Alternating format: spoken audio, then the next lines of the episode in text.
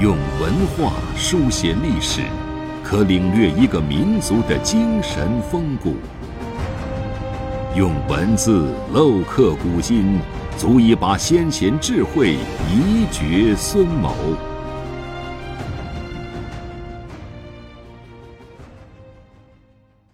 欢迎收听制药 FM，每晚八点和您分享经典智慧。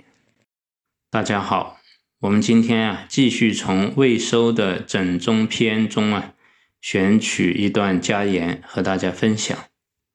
如山之大，无不有也；如谷之虚啊，无不受也。能刚能柔，众可复也；能信能顺，险可走也；能治能迂，期可久也。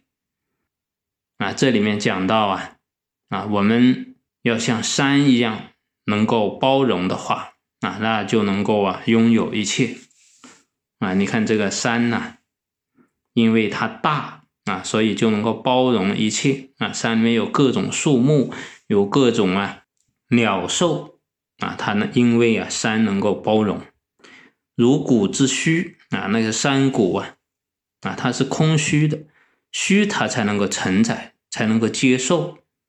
啊，所以这也是形容我们一个人呢，我们的心啊要虚啊，要虚心才能够啊求学啊，才能够接受更多的学问，能刚能柔，众可复也啊，就是要能够有刚柔并济的这样一种啊心胸。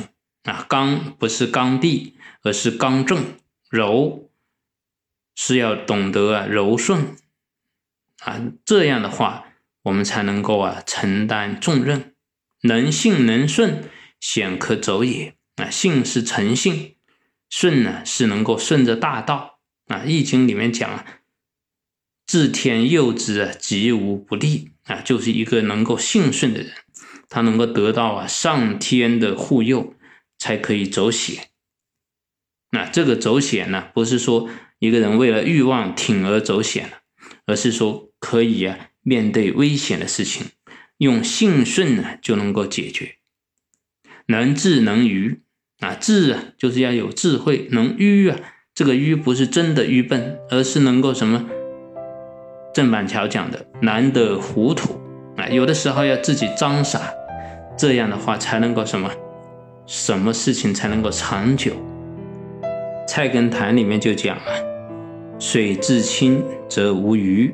人自察则无徒，所以人啊不能够什么时候都很聪明，有的时候要懂得啊装傻一点啊，也就是啊要学会糊涂一点啊，这样事情呢才能够长久啊。这一段话虽然很短，但是啊里面蕴含很深刻的人生道理啊。今天啊在这里和大家分享，谢谢大家。